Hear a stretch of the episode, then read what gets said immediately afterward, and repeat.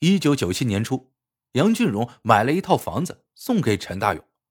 每次出车回来，他都会来陈大勇家缠绵一番，然后才回自己家。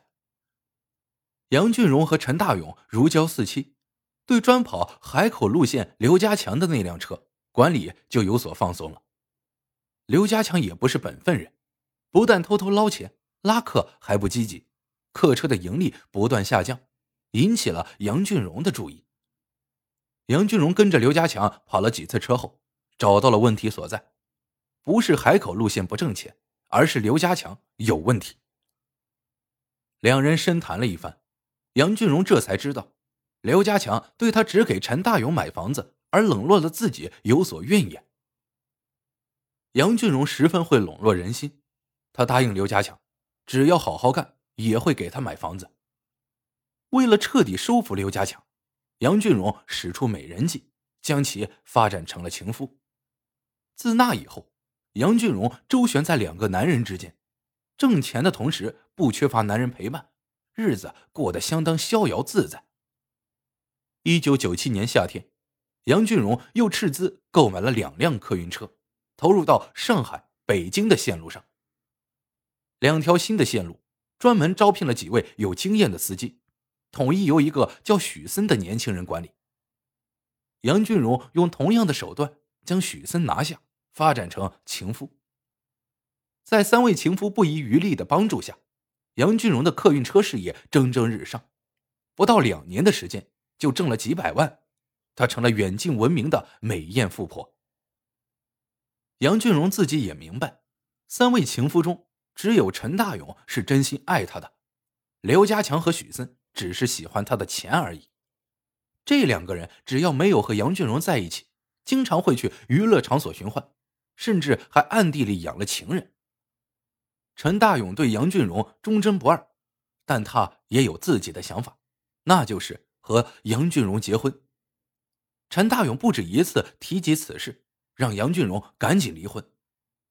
杨俊荣想的也比较明白，离婚与否无关痛痒，自己有钱。在外面不缺男人，家里有丈夫照看孩子，一切都在掌控之中，何必要改变？杨俊荣迟迟不离婚，这让陈大勇十分苦恼。他知道杨俊荣有其他情妇，内心不吃醋那是假的。如果自己和杨俊荣结婚了，就能名正言顺的独占他了。一九九九年，陈大勇逼迫杨俊荣道：“如果你还不离婚，我就不开车了。”杨俊荣不想失去陈大勇，再三斟酌下，终于点头答应了。一九九九年十月，杨俊荣回到阔别已久的家中，他已经两个多月没回家了。丈夫张天福喜出望外，张罗了一桌好菜，他很体谅妻子的辛苦。然而，甜蜜了没几天，杨俊荣就向张天福提出了离婚的想法。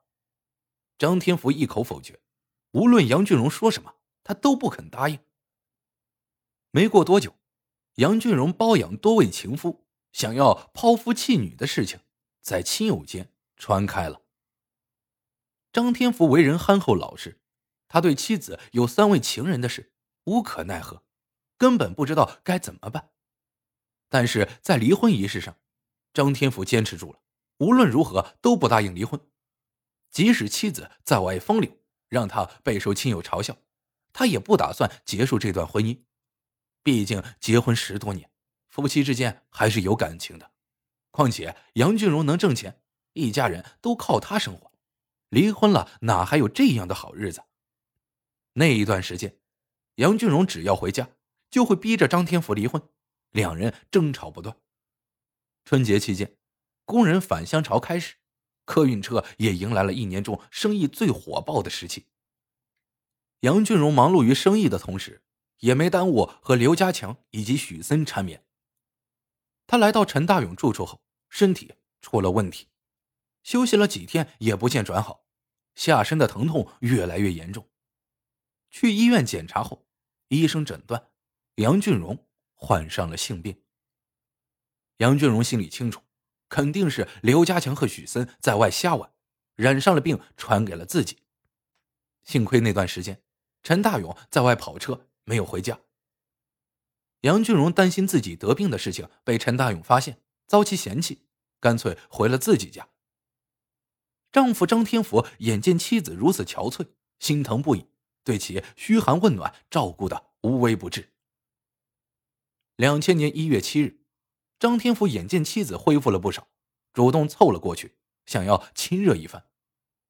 本来杨俊荣身患脏病，痊愈之前不能发生关系，否则会传染给伴侣。杨俊荣明明知道此事，但她却没有拒绝丈夫，故意把脏病传染给他，以此来发泄自己的不满。谁让她坚持不离婚呢？果然，张天福中招了。确诊之后，张天福稍加思索就明白了，这病是妻子传给他的。张天福找到杨俊荣，怒问：“你为何要害我？”杨俊荣冷笑道：“你活该，这都是你自找的。我强迫过你吗？”张天福不好意思去正规医院治病，从江湖郎中那里搞来了一些偏方，不但没治好病，还受了不少罪。最后没办法，他只好外出求医。在此期间，杨俊荣已经恢复健康，他将陈大勇带回家，两人像真正的夫妻那样过了一段滋润的日子。张天福治病回来时，正好撞破了两人的丑事。在张天福看来，杨俊荣简直欺人太甚，在外乱来也就算了，竟然还带到家里来。杨俊荣却毫无悔意，他对张天福一顿奚落，还将其衣物扔下楼，扬言道：“张天福一天不走，家中就永无宁日。”两千年四月十八日，杨俊荣再次找茬。打了两个女儿一番，逼着张天福赶紧走人。张天福早已忍受不住了。你在外养了几个男人，还要逼我无家可归？既然如此，那你也别活了。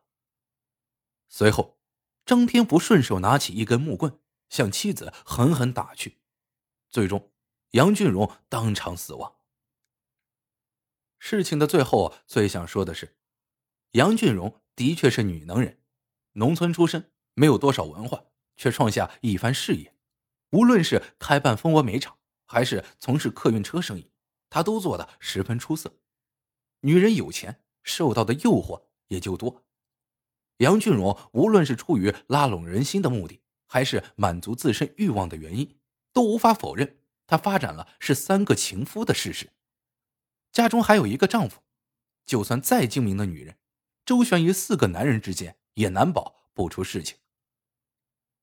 一女四夫的混乱感情，最终引发如此悲剧。杨俊荣对感情不忠那一刻，就埋下了祸根。一个女能人，却因感情问题而丧命，实在令人惋惜。